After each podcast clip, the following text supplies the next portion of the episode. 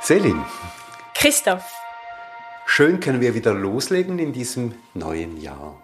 Herzlich willkommen zu Ausgabe Nummer 39. Unglaublich, wir sind bald bei 40 Ausgaben.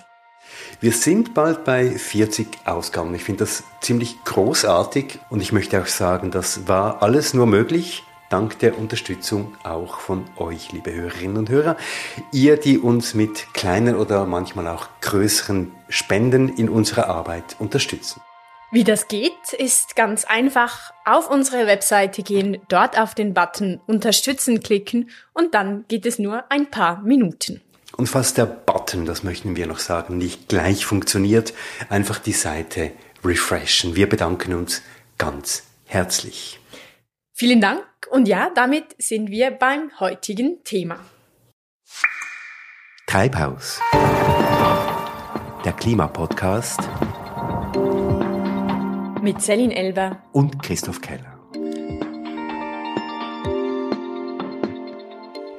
Und dann im Lebensmittelgeschäft. Oh, mein Gott, mein Gott, mein Gott. Genauso. Zwei, drei, vier, fünfmal hintereinander.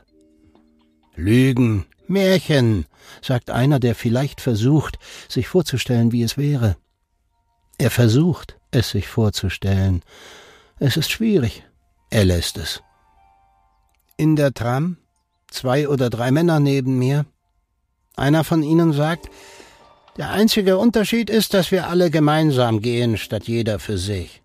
Ein anderer sagt dann, ist vielleicht sogar besser so, wer weiß. Er lacht. 39 Grad heute, 40 Grad morgen, 41 Grad, 50 Grad, 100 Grad zum Teufel. Wir werden Gesellschaft haben. Er lacht. Das war ein Auszug aus Charles Ferdinand Ramus Roman Das Ende aller Tage. Es ist ein Roman aus dem Jahr 1922, also das ist mehr als 100 Jahre her. Und darin beschreibt der Westschweizer Autor einen Weltuntergang, nämlich die Erde gerät ins Taumeln und stürzt in die Sonne. Charles Ferdinand Ramu hat diesen Roman geschrieben nach einem Hitzesommer, einem Hitzesommer, den er selber erlebt hat. Ist eine Imagination, wie es sein könnte, wenn es auf der Erde immer heißer wird. Wir kommen auf diesen Roman später dann noch zu sprechen.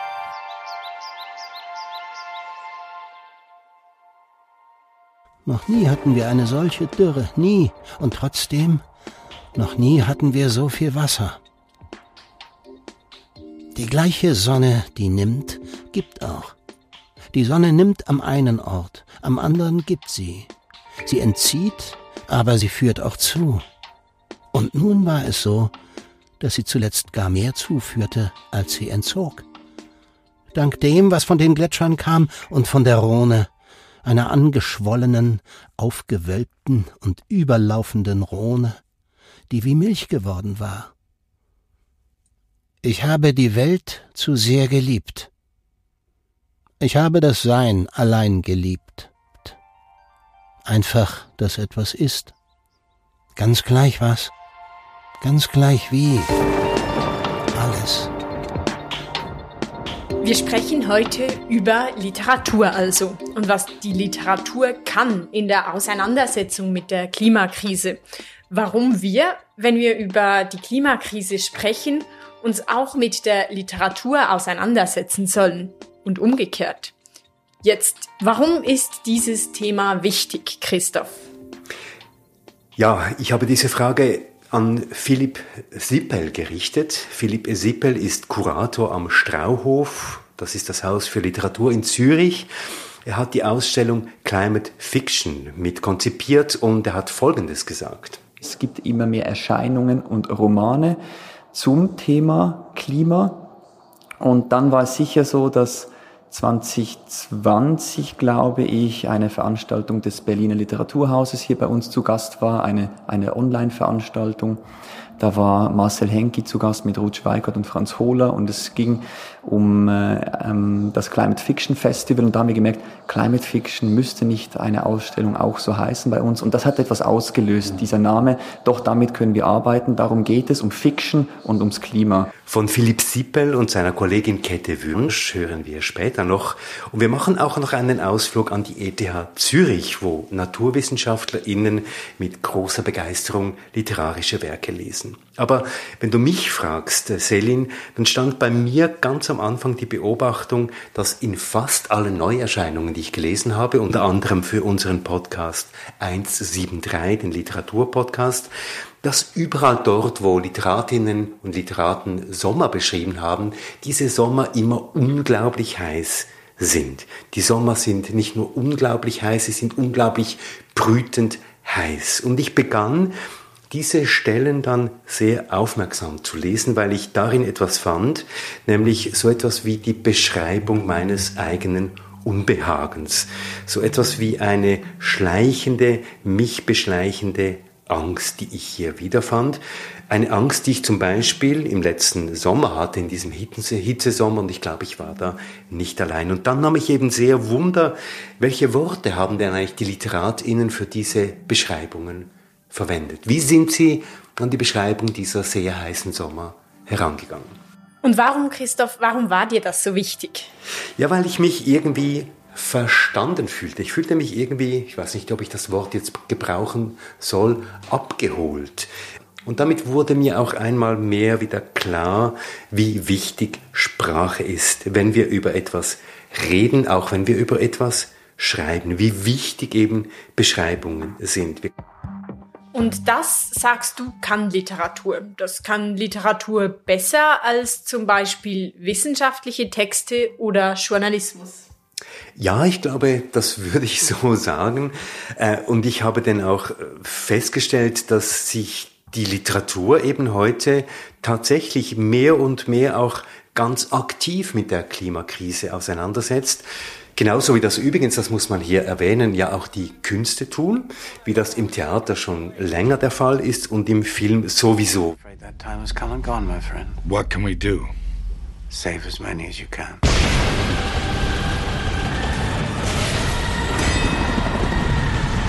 Dystopische Bilder und Erzählungen. Jetzt mal Hand aufs Herz, Christoph. Brauchen wir noch mehr davon?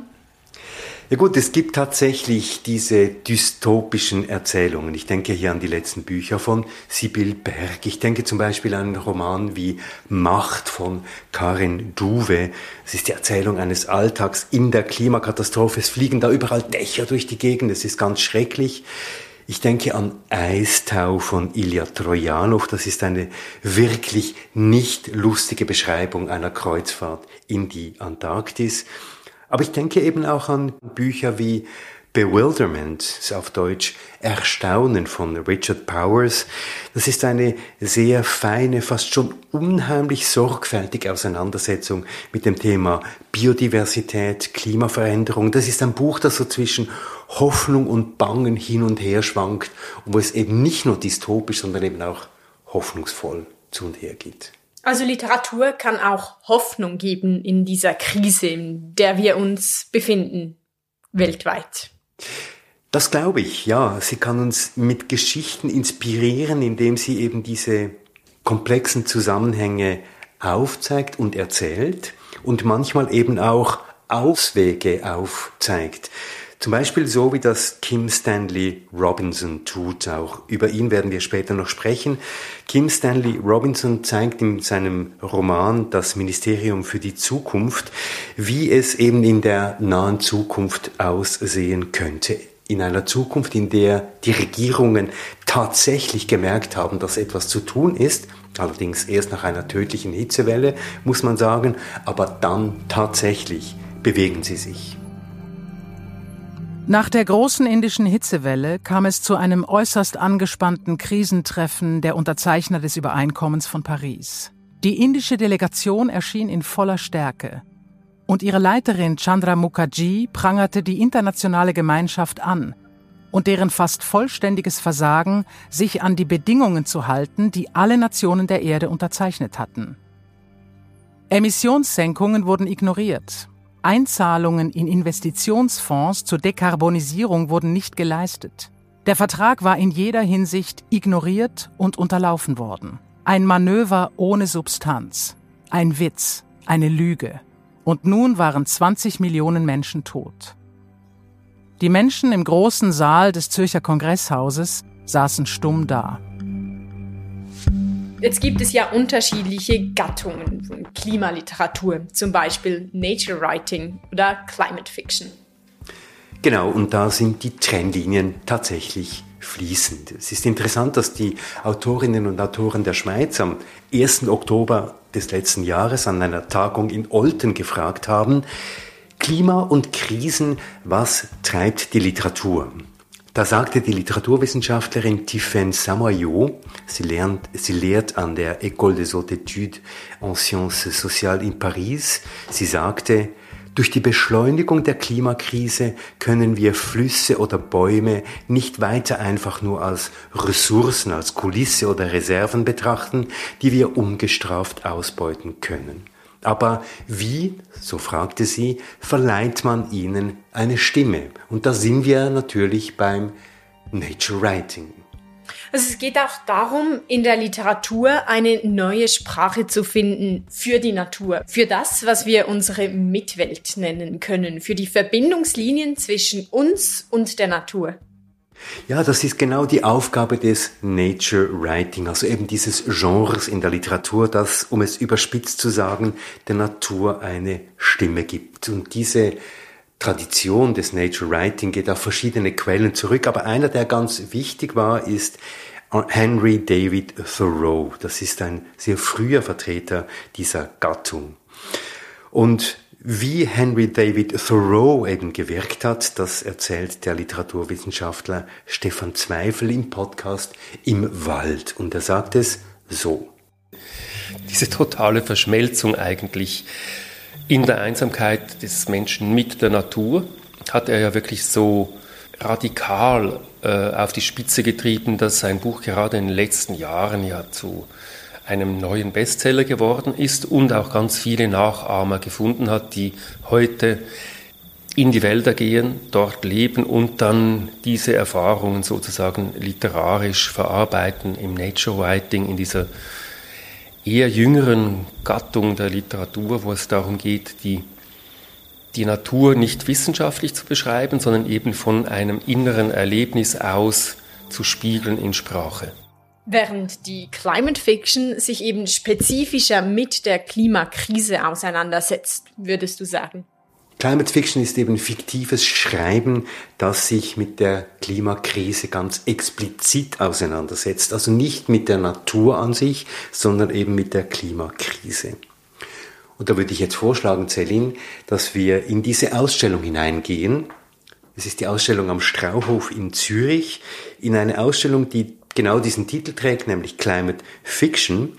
Wir begeben uns auf einen Rundgang gemeinsam mit den beiden Kuratorinnen, mit Philipp Sippel, den wir vorhin schon gehört haben, und mit Käthe Wunsch.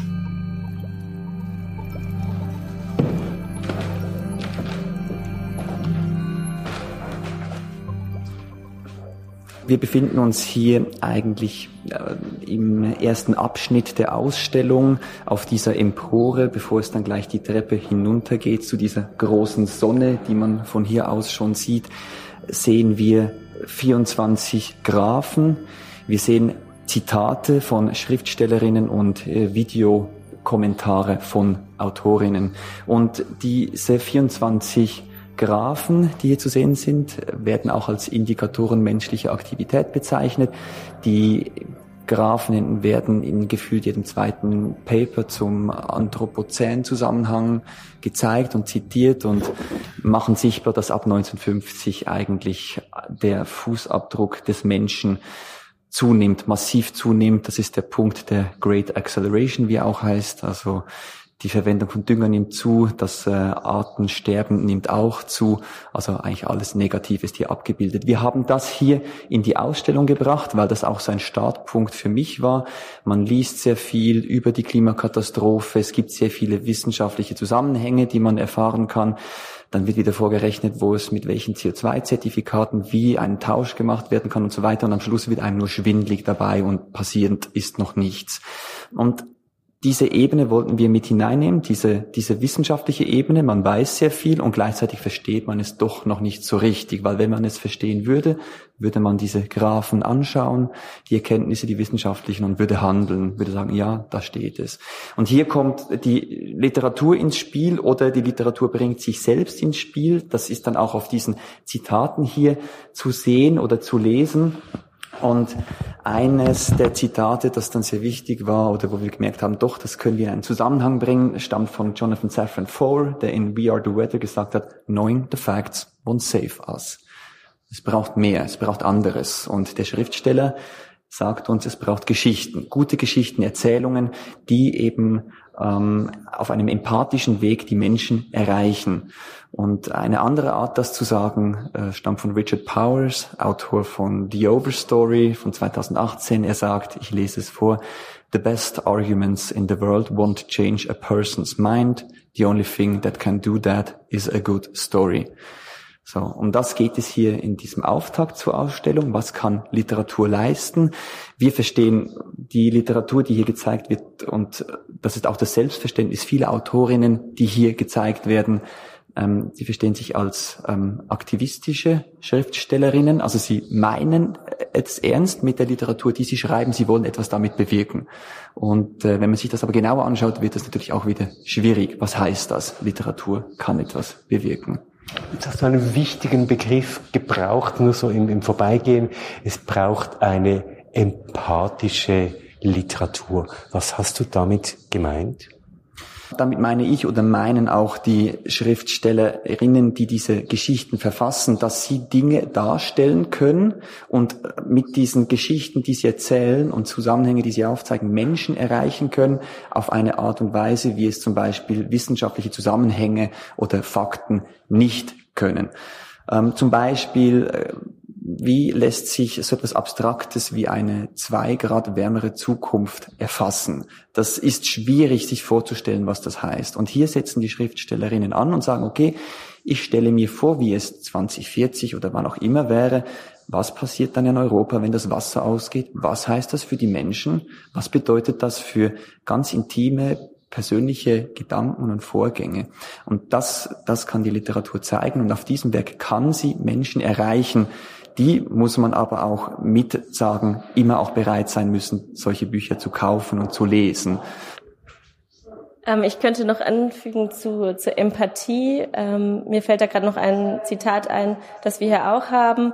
Und zwar ähm, ist es eigentlich die Antwort von Jonas Lüscher auf eine Frage aus dem Fragebogen von Max Frisch. Sind Sie sicher, dass Sie die Erhaltung des Menschengeschlechts, wenn Sie und alle Ihre Bekannten nicht mehr sind, wirklich interessiert?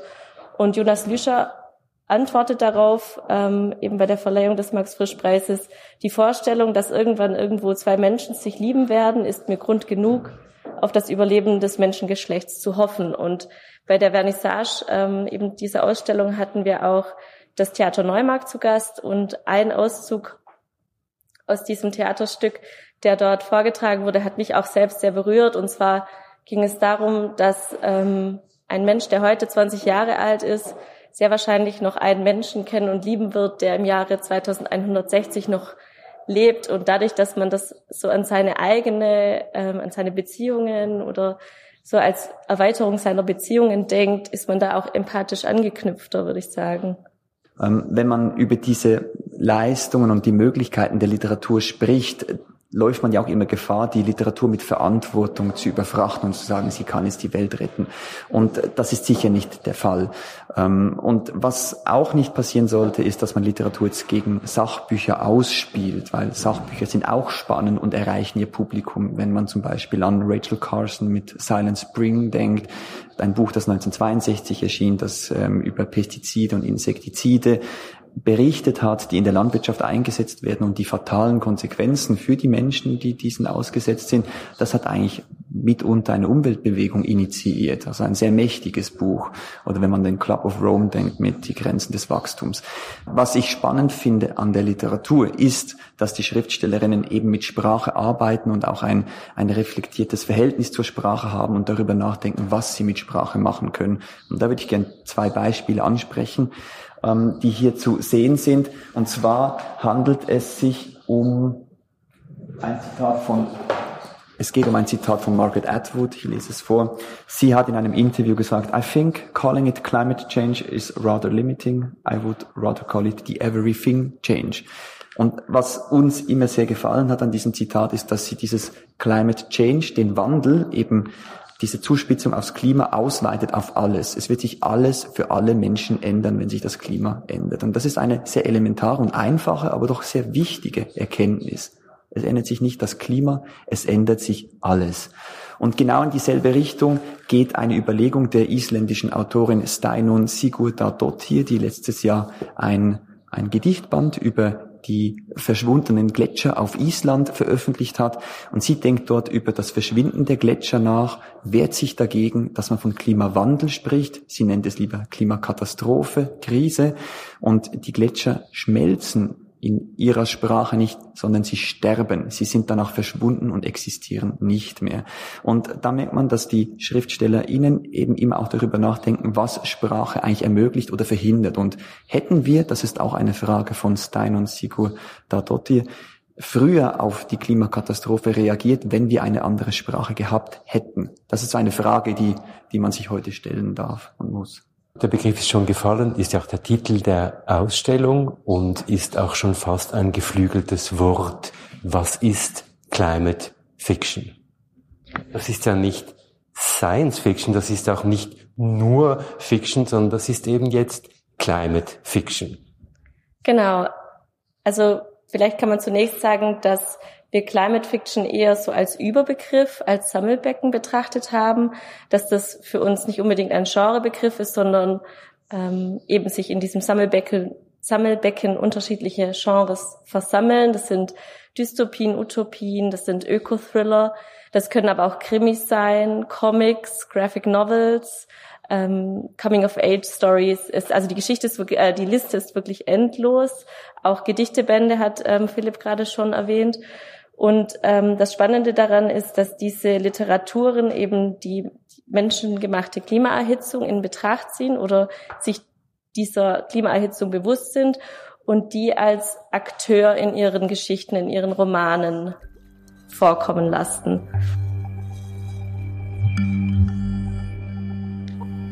Wir sind hier im zweiten Abschnitt der Ausstellung und sehen vor uns einen großen roten Feuerball, es ist die Sonne, die wir hier projizieren, die wir anschauen können, die beinahe schon meditativ wirkt, als würde man in eine Schmine schauen, eine mächtig lodernde Sonne.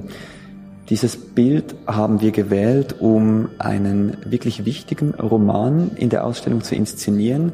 Das ist der Roman von Charles Ferdinand Ramu, Présence de la Mort, auf Deutsch Gegenwart des Todes, der 1922 erschien. Und in diesem Roman geht es darum, das ist jetzt kein Spoiler, das wird schon auf der ersten Seite gesagt, dass die Erde langsam in die Sonne fällt, wegen eines Unfalls im Gravitationssystem und ja, damit werden auch alle Menschen sterben, wenn dieser Vorgang abgeschlossen ist.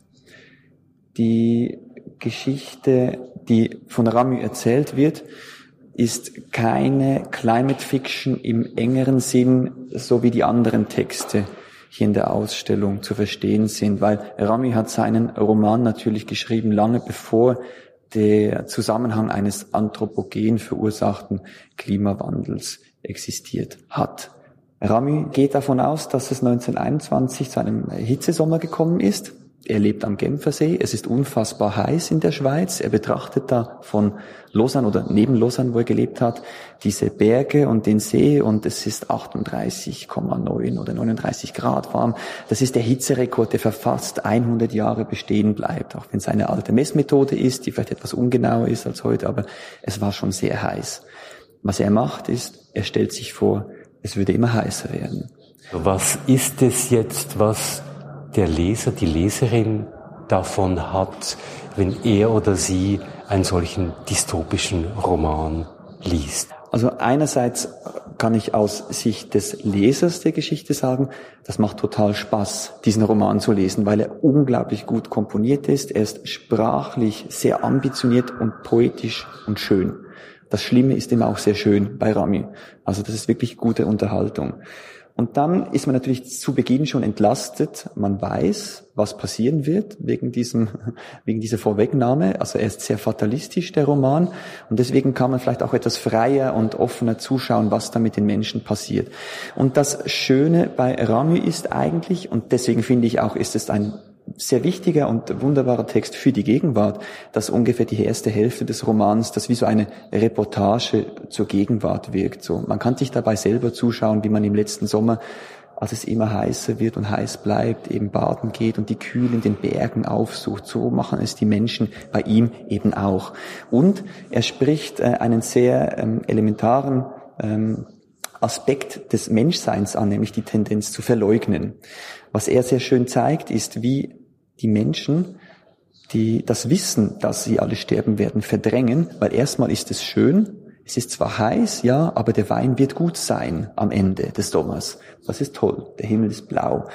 Naja, und dabei bleibt es halt nicht, oder? Es wird dann immer strenger für die Menschen. Sie verbarrikadieren sich oder sie flüchten in die Berge und es nützt alles doch nichts. Und das sind alles sehr schöne Miniaturen, sprachlich toll zu lesen, in denen er zeigt, was das mit den Menschen macht, was zwischen den Menschen passiert und was das eben in diesen ähm, Köpfen der Menschen auslöst. Und es gibt immer wieder dieses Nachdenken darüber, dass das, was passiert, für die Menschen eben zu groß ist ils n'ont pas beaucoup d'imagination, sagt er immer wieder. Die Menschen haben eben nicht genug Vorstellungskraft, um sich auszumalen, was das heißen könnte, dass die Welt untergeht. Und irgendwie ist es ja schon auch das, was ähm, heute passiert. Die meisten Menschen wollen oder können es sich noch nicht vorstellen, was es heißt, in einer zwei Grad wärmeren Zukunft zu leben. Das ist einfach wahnsinnig abstrakt.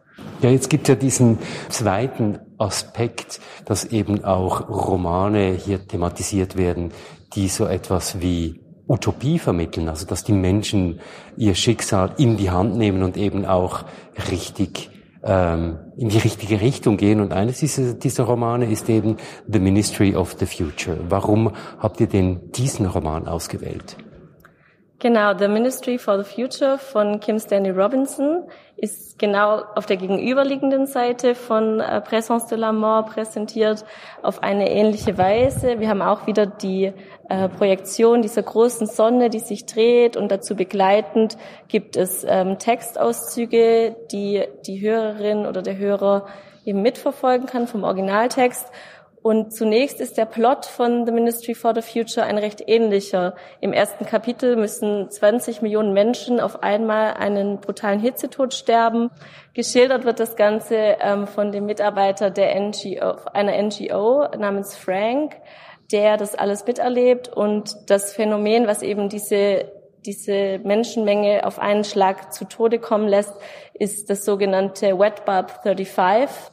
Prinzip oder Problem. Und ähm, das ist ein, eine, ein wissenschaftlich belegtes Phänomen, dass Menschen eine Kombination aus großer Hitze und Luftfeuchtigkeit nicht überleben können. Und ähm, Kim Stanley Robinson greift eben diese wissenschaftliche Erkenntnis auf und bindet sie in sein Narrativ ein. Und äh, dieses erste Kapitel ist der Auslöser für eine utopische Aneinanderreihung von eigentlich Lösungsvorschlägen, die der Autor bringt, wie der menschengemachte Klimawandel aufgehalten werden könnte. Und er setzt dort eine Bandbreite an ähm, bereits existierenden Technologien ein, also wie man eben Kohlenstoff aus der Atmosphäre ziehen könnte, aber auch ähm, wirtschaftliche Ideen zur Veränderung, die es bei, bereits gibt, wie zum Beispiel die Einführung einer Carbon Coin, dass Menschen nicht für die Ausbeutung des Planeten bezahlt werden, sondern indem sie eben investieren in den Erhalt des Planeten. Im Zentrum steht ja dieses Ministry for the future, also nicht of the future, sondern for the future. Genau, und das for ist auch tatsächlich ganz wichtig, denn ähm, dieses Ministerium, das im Roman in Zürich angesiedelt ist, muss eben für die kommenden Generationen einstehen. Also es muss quasi selbstlos handeln und ähm, genau die Idee ist, dass, dass dieses Ministerium dies, diese ganzen Ideen bündelt und eine in einer in einem Kapitel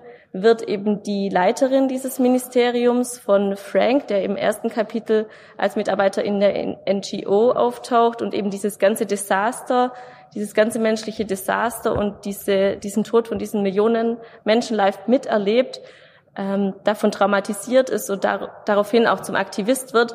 Er nimmt diese ähm, Leiterin des Ministries for the Future in ihrer Wohnung als Geisel und stellt sie zur Rede und fragt sie, warum macht ihr nicht mehr? Warum, ähm, warum steht ihr nicht wirklich für die kommenden Generationen ein? Und diese Konfrontation finde ich eigentlich so einen spannenden Schlüsselmoment in diesem Buch.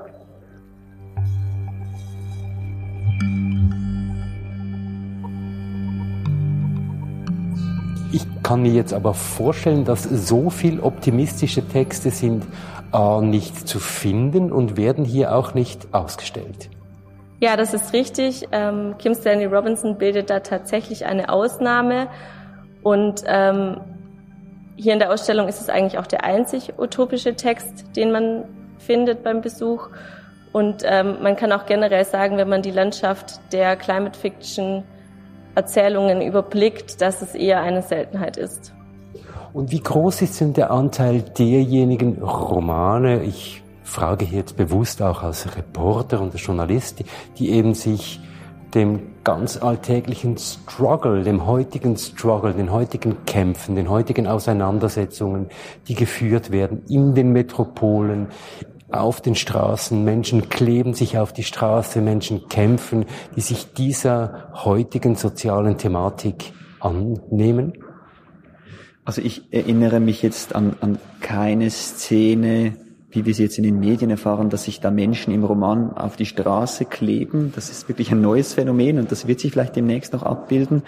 Viele, viele Romane spielen in der Gegenwart und ähm, versuchen das aber auch immer etwas zu übersteuern und spekulieren in eine Zukunft hinein. Das heißt, sie entfernen sich dann auch wieder von uns ein Stück weit. Und das ist auch das Spannende an all diesen Texten, dass sie sehr viel mit unserer Lebensweise zu tun haben und gleichzeitig versuchen, sich vorauszubegeben, abzutasten, wohin das führt. Und deswegen werden da oftmals dann auch ganz neue Zusammenhänge sichtbar, die wir vielleicht beim, im nächsten Raum dann auch noch kennenlernen werden.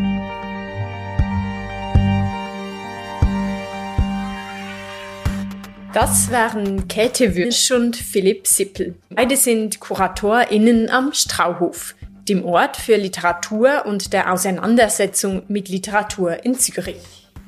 Ja, man muss sagen, die Ausstellung in Zürich ist mittlerweile abgebaut, aber sie wird wieder zu sehen sein, und zwar im Schloss Werdenberg in St. Gallen ab dem 18. August. Aber mich nimmt jetzt Wunder, Selin, wie ist das bei dir so? Wie ist dieses Verhältnis zwischen wissenschaftlicher Literatur und Literatur überhaupt? Ist es so, dass du manchmal auch literarische Texte liest, die dich dann zum Beispiel zu Themen der Klimakrise irgendwie inspirieren, bewegen? Wie ist das bei dir? Ja, ich glaube, das hängt ja auch sehr stark zusammen. Silent Spring von Rachel Carson. Eigentlich ein Sachbuch, aber sehr literarisch geschrieben. Und ich glaube, dass gerade solche Bilder, solche Erklärungen den meisten Menschen viel mehr bringen als irgendwelche Zahlen aus wissenschaftlichen Erkenntnissen. Und so ist es auch bei mir. Also ich glaube, niemand mag es, wissenschaftliche Texte zu lesen. Das ist keine Literatur, mit der man sich gerne beschäftigt ähm, während, während andere Literatur das sehr gut kann. Es kann einem in, in Sachen bestärken, die man glaubt. Es kann einem vielleicht einen Zugang zu Natur, eine Beziehung zu Natur zeigen und, und auch vermitteln. Also ja, um deine Frage zu beantworten, ich lese gerne Literatur, ich lese viel Nature Writing. Ich mag Henry David Thoreau. genau, also das war für mich Henry David. N nicht als Person. Ich mag seine Bücher. ja, lustig eben, weil ich habe Henry David Thoreau natürlich vor vielen, vielen Jahren gelesen und in einem ganz anderen Kontext. Also es ist ja auch interessant, dass eben Bücher, die man früher gelesen hat, irgendwie dann durch die Zeitläufe, wie sich das, das alles verändert, plötzlich an Aktualität gewinnen. Wer hätte gedacht, dass ich mit, ich weiß auch nicht, mit 25 Henry David Thoreau gelesen habe, dass der jetzt plötzlich wieder auftaucht in meinem Leben als Repräsentant einer, einer literarischen Gattung, die jetzt wieder an Aktualität äh, gewinnt. Und einen Gedanken möchte ich noch anfügen, nämlich jene Rede, die Judith Schalansky äh, gehalten hat an der Eröffnung der Buch Basel 2021 mit dem Titel The Canary in the Coal Mine. Also es geht darum, dass eben Judith Schalansky der Literatur eine bestimmte Rolle zuschreibt. Und das ist die gleiche Rolle, wie eben Kanarienvögel früher in den Kohlenminen hatten. Nämlich sie waren die Tiere, die den Minenarbeitern angezeigt haben, dass jetzt eine Gefahr droht, weil es zu viel Kohlenmonoxid in der Luft hat. Also wenn die Kanarienvögel aufgehört haben zu pfeifen, wussten die Minenarbeiter, dass sie jetzt ans Tageslicht gehen sollten. Und genau diese Rolle, glaube ich, hat eben auch Literatur als eine Art Vorwarnsystem, als ein sensibles System, das gesellschaftliche und vielleicht auch wissenschaftliche Tendenzen wie ein Stück weit vorwegnehmen kann und uns aufmerksam machen kann auf Dinge, die vielleicht noch gar nicht da sind und die vielleicht drohen und von denen wir aber dringend Kenntnis haben sollten. Und das vielleicht auch gleichzeitig es schafft äh, zu zeigen, was auf dem Spiel steht, was verloren werden kann, etwas, wo man vielleicht oft wegschaut, wieder, wieder ins Zentrum rücken kann. Und teuer und wertvoll wird es hier uns ja nur, indem es benannt wird. Also es kann nichts, kann uns teuer und lieb sein und auch bewahrenswert, wenn wir keine Sprache finden.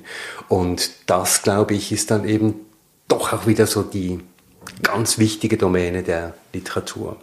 Ja, und wie inspirierend Literatur für die Auseinandersetzung mit der Klimakrise, aber auch mit anderen Krisen sein kann, das hast du an der ETH Zürich erfahren. Und zwar bei Fritz Kleinschroth. Genau. Fritz Kleinschroth ist der Mann, der im Kurs Readings in Environmental Thinking wirkt. Und zwar gemeinsam mit äh, Jarbury Gazul. Er ist Professor am Institut für Ecosystem Management. Fritz Kleinschroth ist aber kein Literaturwissenschaftler, sondern er ist ein Naturwissenschaftler, der sich insbesondere mit der Kartierung von Landschaften beschäftigt, vor allem auch aus der Luft, also mit Drohnenbildern.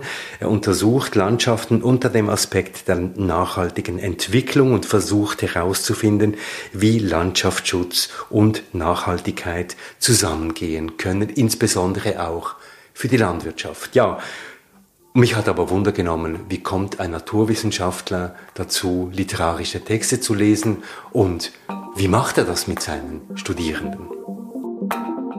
Also wir richten uns hauptsächlich an äh, Studierende der Umweltwissenschaften. Allerdings haben wir inzwischen auch viele, noch sogar aus bis hin zur Mathematik und Ingenieurswissenschaften ähm, weil es eben eine gewisse Lücke füllt. Äh, und das ist auch genau sozusagen die Motivation, diesen Kurs anzubieten, dass wir eben nicht wissenschaftliche Texte lesen und äh, eben, äh, eben nicht äh, klassischen Kursformaten folgen, sondern dass wir eine Art Book Reading Club äh, anbieten, wo wir einflussreiche Texte der Umweltliteratur, äh, wir lesen die jeder für sich, aber dann äh, diskutieren wir sie eben gemeinsam.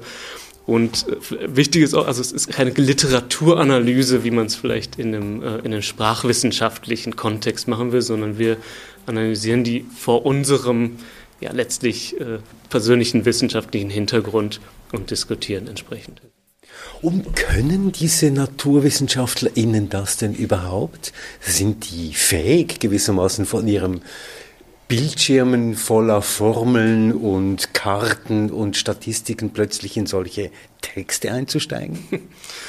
Ähm, ja, es ist schon die Frage ist interessant, also dass man das denen vielleicht gar nicht erst zutraut. Und äh, da gibt es wirklich immer wieder Überraschungsmomente, dass äh, eben auch sehr naturwissenschaftlich geprägte Studierende wirklich auch das Bedürfnis haben und den Wunsch haben, auch mal ein bisschen über andere Dinge zu reden und sich ein bisschen eben äh, zu lösen von den reinen sozusagen Formel- und, und äh, Faktenwissen, was natürlich immer wieder reinkommt. Ähm, aber das ist eben das, was wir auch anbieten, einfach ein Forum, wo man auch mal frei diskutieren kann. Und warum und woher kommt dieses Bedürfnis? Also ich glaube, dass das sehr individuell ist, aber insgesamt ähm, gibt es, glaube ich, schon so dieses, dass wir mehr und mehr uns ein gewisses Diktat der quantitativen Wissenschaft äh, fühlen. Und, und das ist eben dann ein Gefühl sozusagen, dass wir da auch ausbrechen möchten und dass wir merken, die Welt funktioniert eben und vor allem Gesellschaften funktionieren eben noch anders und, und, Gesellschaften brauchen Geschichten, um auch sich Sinn zu geben und auch diesem ganzen, was wir tun und den ganzen, ähm, ja, ich sag eher technischen Dingen, die wir tun, äh, dass wir da überhaupt wissen, wozu. Hm? Und, ich, und ich glaube sozusagen vieles, was wir jetzt in den Umweltwissenschaften natürlich hochkomplex modellieren, ist trotzdem motiviert durch gewisse ähm, Narrative, die vor äh, gar nicht so lange äh, überhaupt erst äh, gelegt wurden. Was kann denn, wenn ich dich da so fragen darf, was kann denn Literatur besser? Also besser ähm, kann sie auf jeden Fall ähm, uns ein Gefühl vermitteln, also ein, ein, ein Sinn in dem, was wir tun und in, in Zusammenhänge und äh, und ähm, ja, Kausalitäten besser, äh, besser rüberbringen als das rein durch, also natürlich eine Hypothese ist auch auf einer Kausalität aufgebaut, aber überhaupt, um da erstmal hinzukommen, überhaupt erstmal diese Kreativität zu entwickeln, was hängt eigentlich womit zusammen, da hilft uns, helfen uns Texte, da helfen uns Geschichten oder eben Narrative. Das führt mich natürlich sofort zur Frage, wie wählt ihr denn die Texte aus? Du hast vorhin gesagt, ihr lest Texte, die in der ganzen Umweltgeschichte oder in der Auseinandersetzung mit Umwelt eine bestimmte Rolle gespielt haben. Da gibt es aber unzählige Texte. Ich meine, Klassiker sind halt so Aldo Leopold oder Rachel Carson aus, aus den USA, die wirklich so eher dann Nature Writing äh, überhaupt erst etabliert haben und überhaupt erst so ein, äh, ja, ein gesellschaftliches Gespür dafür, dass Natur überhaupt einen Wert hat, haben die eben vermittelt. Allerdings, das muss man eben auch sagen, dass, äh, es ist tatsächlich gar nicht so einfach, äh, dann so wirklich brei auch global Texte zu finden, von denen zu wissen und die überhaupt verfügbar äh, zu machen. Und äh, gleichzeitig geht es eben auch, eines der Kriterien ist eben, es soll irgendwie einen gewissen Einfluss entfaltet haben. Mhm. Und das ist ne, vor allem bei äh, ja, angelsächsischen Autoren und Autorinnen der Fall. Sprechen wir doch ganz kurz über zwei Texte. Der eine Text ist eben von J. Drew Lanham. Der Titel heißt Hope and Feathers und da geht es eigentlich um Ornithologie, um eine Rückkehr nach Südafrika und um eine postkoloniale Perspektive auf die eigene Biografie. Da verdichtet sich ganz vieles in einem Text. Jetzt, warum hast du diesen Text ausgewählt mit deinen Studierenden? Also mir ging es darum, äh, Identitätsfragen mit rein, reinzubringen, weil ich das auch von Studierenden sehr stark höre, dass, es da sehr, äh, sie das sehr beschäftigt. Ähm, und ich fand es eben insofern spannend, den Text, weil es ein schwarzer Autor, der aber komplett also aus einer sehr amerikanischen Nat äh, naturwissenschaftlichen Perspektive sozusagen äh, äh, schreibt und eben sehr stark reflektiert, wie das ist, als einer der wenigen schwarzen ähm, Birdwatcher zum Beispiel in den USA äh, unterwegs zu sein oder einer der wenigen ähm, Ökologen sogar. Äh, in dem Fall kommt eben noch eine andere Ebene dazu, der beschreibt seine Reise äh, mit einem Kurs nach Südafrika, was glaube ich auch sein erster äh, Trip überhaupt nach Afrika ist. Und äh, es wird so ein bisschen, also du schreibst gerade die Rückkehr, aber die Rückkehr ist sozusagen sehr langfristig, weil es sozusagen äh, das eher ein, eine theoretische Rückkehr ist. Äh, ähm, und, und da beschreibt er eben sozusagen dann diese, diese Ebene, wie das ist, dann als einziger Schwarzer dieser ansonsten weißen Reisegruppe äh, betrachtet zu werden. Und ich glaube, so eine Schlüsselszene ist, wo ihn ein ähm, Automechaniker dann fragt, äh, aber erst als sie dann zu zweit sind, sozusagen die Schwarze unter sich, äh, wo er dann äh, ihn fragt, ist, stimmt das, dass euch Amerikanern die Tiere wichtiger sind als die Menschen in Afrika? Und das ist so ein sehr eindringlicher Satz, als der, äh, als der aufkommt. Und das löst auch in ihm als Autor extrem viel aus. Ähm, und äh, ja, da haben wir auch viel dis darüber diskutiert in dem, in dem Kurs, weil letztlich ist es ja so, dass der, dieser, dieser Tourismus eigentlich in großen Teilen Afrikas hauptsächlich auf Safaris und auf Naturbeobachtungen basiert und die Menschen halt komplett äh, ignoriert werden. Ein anderer Text, ähm, es gibt viele Texte, die ihr besprecht äh, in diesem Kurs, aber der heißt äh, Autumn Aroma von Anna Zing und da geht es so, so um Themen wie Prekarität, um Verletzlichkeit und um Pilze. Und da ist auch wieder so eine Spiegelung drin, die Bedeutung der Pilze gewissermaßen als, ja, als heilende, rettende und verbindendes, als heilendes, rettendes und verbindendes Element in einer Zeit der Verletzlichkeit. Jetzt Fritz, warum dieser Text? Mhm. Ähm, also das freut mich sehr, dass du den ausgewählt hast, weil das ist tatsächlich der äh, von den Studierenden vorgeschlagene Text. Das äh, Buch heißt äh, The Mushroom at the End of the World. How to Live in Capitalist Ruins oder sowas. Das, dieses Buch hat ein sehr schönes ähm, Symbol oder ich, ich würde es sogar ein Boundary, ein, ein Grenzobjekt nennen.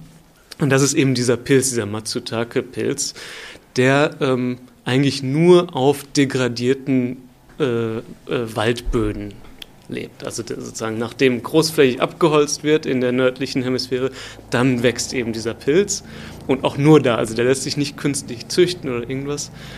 Ähm, und der ist eben äh, in Japan extrem beliebt, als also wirklich eine sehr wertvolle Delikatesse weil der, ähm, es muss nach dem Krieg gewesen sein, ähm, als in Japan großflächig abgeholzt wurde. Und da wuchs eben überall dieser Pilz und dann, weil der so, so aromatisch ist, war der, er dann sehr beliebt. Aber seitdem haben sich eben in Japan die Wälder ähm, sind sehr dicht, also sind äh, sehr, sehr, stark regeneriert. Und dieser Pilz ist ganz selten geworden dort. Und deswegen gibt es jetzt quasi global, und in dem Fall waren da Beispiele vor allem aus den USA, äh, wo eben an auf degradierten Waldstandorten Leute nach diesem Pilz suchen, um ihn dann äh, nach Japan zu, zu verkaufen.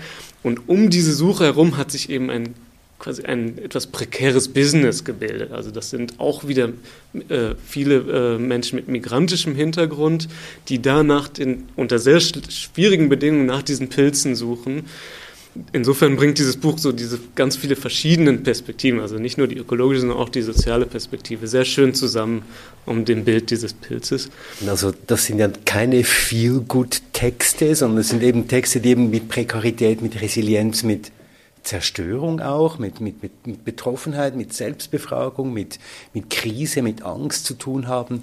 Jetzt ähm, mich nimmt natürlich Wunder, was passiert in deiner Beobachtung mit den Studierenden nach diesem Kurs oder in diesem Kurs? Kannst du das irgendwie erzählen? Gibt es da eine Öffnung, eine Veränderung, eine Sensibilität, auch vielleicht so etwas wie Betroffenheit, Verletzlichkeit, Verletzbarkeit? Ich sehe den Kurs so fast ein bisschen als Kont Kontrapunkt zu äh, einem großen Thema, was wir hier in den, was ich immer wieder höre von den Studis, die sogenannte Klimaangst oder Eco-Anxiety auf Englisch, die, äh, die aber anscheinend vor allem durch die starke Beschäftigung mit den naturwissenschaftlichen Fakten entsteht, so diese, diese, dass so ein gewisser Fatalismus da, da reinkommt. Und mit den Texten, ähm, also jedenfalls in den meisten äh, Fällen, wo wir diskutieren, es gibt doch irgendwie Hoffnungsschimmer. Es gibt doch irgendwie Möglichkeiten, äh, sich zu verhalten und nicht komplett zu erstarren und, äh, und zu resignieren.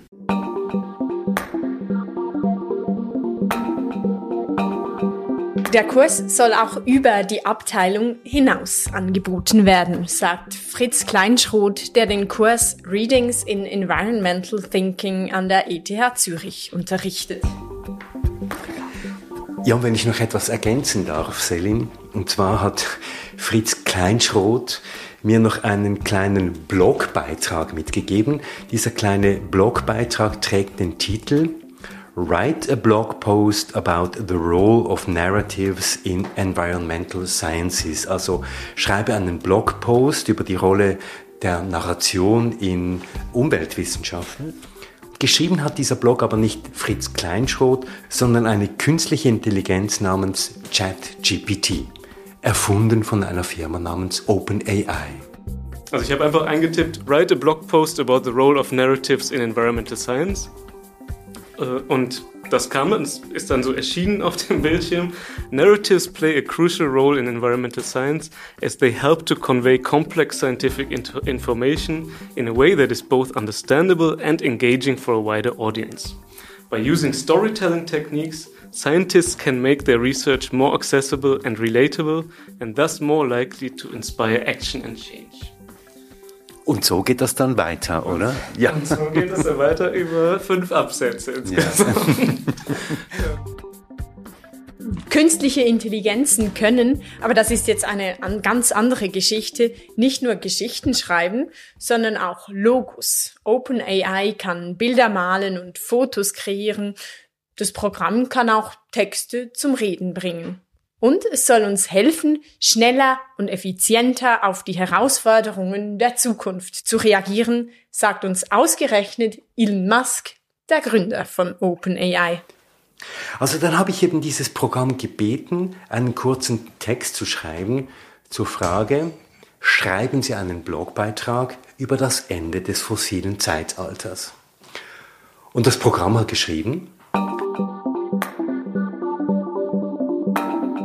Das Ende des fossilen Zeitalters ist da. Lange haben wir uns auf fossile Brennstoffe als primäre Energiequelle verlassen, aber die Tage dieser endlichen Ressource neigen sich dem Ende zu. Die Abkehr von fossilen Brennstoffen wird durch eine Reihe von Faktoren vorangetrieben, ökologische, wirtschaftliche und technologische. Ja, das geht weiter so in diesem Stil und abschließend sagt ChatGPT, das Ende des fossilen Zeitalters ist unausweichlich. Die Abkehr von dieser endlichen Ressource wird durch ökologische, wirtschaftliche und technologische Kräfte vorangetrieben. Glücklicherweise ermöglicht uns die Entwicklung neuer, erneuerbarer Energiequellen die Abkehr von fossilen Brennstoffen und den Übergang zu einer nachhaltigen Zukunft. Was sagt man da? Ja, also wenn wir davon ausgehen, dass dieses Programm, diese künstliche Intelligenz das wiedergibt, was es aus dem Internet geholt hat, mit den Texten, mit denen es trainiert wurde. Ja, dann sind wir hier doch an einem interessanten Punkt angelangt, an einer Art Konsens.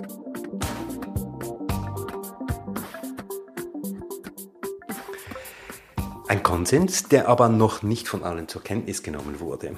Deshalb erzählt von den Büchern, die ihr lest, erzählt von den Romanen, von den Gedichten, die ihr lest zum Thema Nature Writing, Climate Fiction, sprecht darüber, über die Geschichten, über die Fragen, über die ProtagonistInnen, damit sich in den Köpfen die Denkrichtungen ändern. Gerade auch mit denen, die für das Klimathema noch kein Gehör gefunden haben und für die Krise, in der wir stecken, noch keine Lesart.